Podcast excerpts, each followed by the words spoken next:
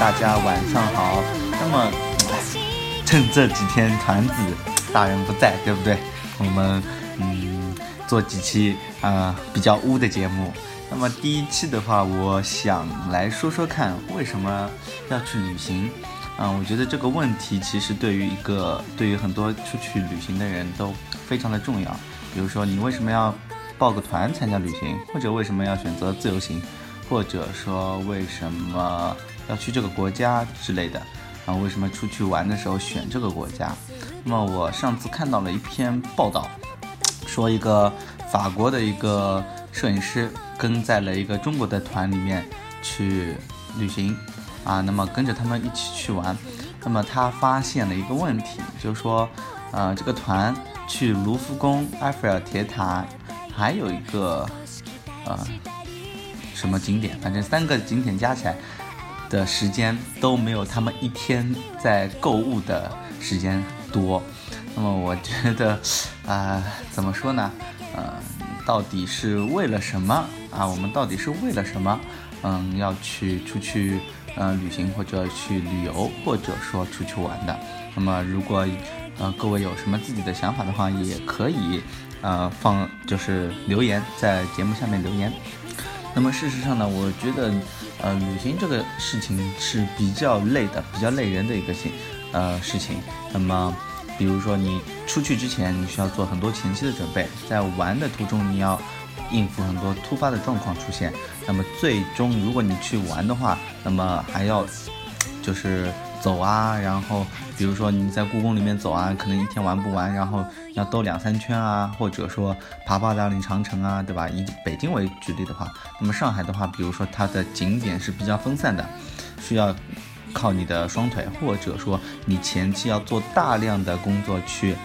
嗯，掌握这个地铁的一个方向，然后算好路程啊之类的。那么，如果你觉得比较麻烦的话，那你可以包个团啊。但是，呃，团也有也有它麻比较麻烦的一些地方啊，比如说你可能吃饭啊这些都不是很自由，对吧？那么我个人觉得，旅行还是对于很多人来说都是一件比较麻烦的事情。那、当然，有些人旅旅游可能不旅行或者旅游的话，可能只是为了拍拍照啊，我来过这个地方，打个卡，那么上传到 ins 啊，或者是微博上面啊，只是说，呃，告诉大家我在这个地方，然后大家给你投来鲜艳的目光，对吧？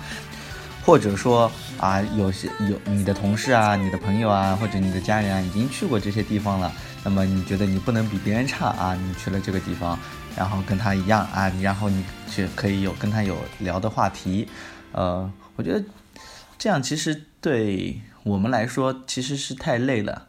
嗯、如果如果你旅行的呃目的只是仅限于此的话，我觉得太累了。然后以我这么多年的经历来说，我可以很负责任的告诉大家，呃，一场旅行其实根本没有什么意义。嗯、旅行其实是根本没有任何意义的。嗯，你是你是怎么样的人，你回来以后你还是怎么样的人，你不会因为你到了一个地方而变得富有，或者说，呃，你平常该怎么样，回来了以后还是怎么样，只是说你可能达到的一个见识啊，呃，上面会多一点，但是它本身的意义，我觉得是不强的。你不能说你在旅行的途中看到了非常漂亮的景色，或者见到了你前所未见的东西，它就是对你来说就是有意义的。你不能说你在吴哥窟看了一个非常美丽的日出或者日落，你在嗯墨西哥感受平静的黄昏，你就是有这就是有意义的。或者你不能说你在嗯海沙滩边躺着听着啊、海浪的声音，或者说你在公路上听着呃汽车的喧嚣，你就说旅行是有意义的。不知道大家有没有劝说过一个人跟着你一起出去旅行？那我觉得这个是很难的一件事情，因为你做的很多事情对他们来说根本没有什么意义，而且他们可能还反过来对你说，你这是一个比较浪费钱的行为。比如说你出出国玩一圈，你要花掉一万块钱人民币，对吧？但是他们对你说啊，我这个一万块钱我可以干什么干什么，买多少多少件衣服。对吧？你你可能觉得啊，买这么多衣服对我来说没什么意义，而对他们来说，你的旅行也根本没有什么意义。那么有人问啊，那你到底干嘛啊？为什么要去嗯法国啊？为什么要去英国啊？为什么要去日本啊？嗯，对我来说，其实只有五个字可以就可以概括这这个我去任何地方的一个理由，就是我想出去玩，我想。出去玩，我想出去玩，对，五个字，嗯，那么其实理由就这么简单而已。我不，我不需要你，那人家会问了，你为什么想出去玩？我觉得我没有什么理由啊，我就是想去这个地方，我就想去看看法国我就想去看看埃菲尔铁塔我就想去日花日本赏赏樱花怎么了？对不对？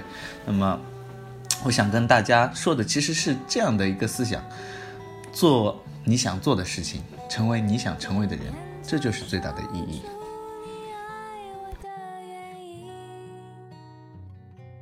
却说不出你欣赏